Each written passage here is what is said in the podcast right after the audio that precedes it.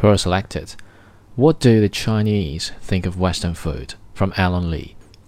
I'm an American born Chinese with parents from the mainland. Here are some observations from parents, relatives, and Chinese friends. Americans like to eat a lot of fried, greasy food, for example, fried chicken, pizza, and burgers.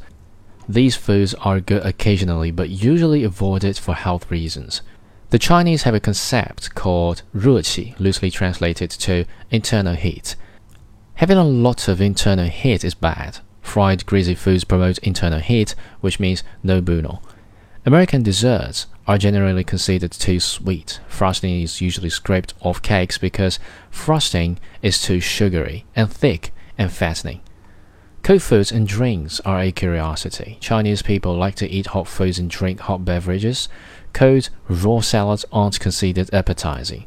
Iced water being offered everywhere in the US is a source of wonder and amusement. Americans like to drink a lot of soda and other sugary beverages. Again, good in moderation, but generally a no no.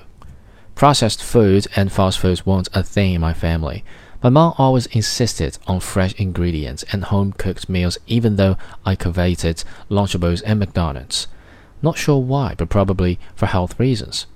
Overall, American and Western food is considered excessive compared to Chinese food. Excessively sweet, excessively greasy or fattening, and excessively salty. American food is great as an occasional treat, but definitely not for everyday consumption. Tasty in small quantities, overwhelming in large amounts.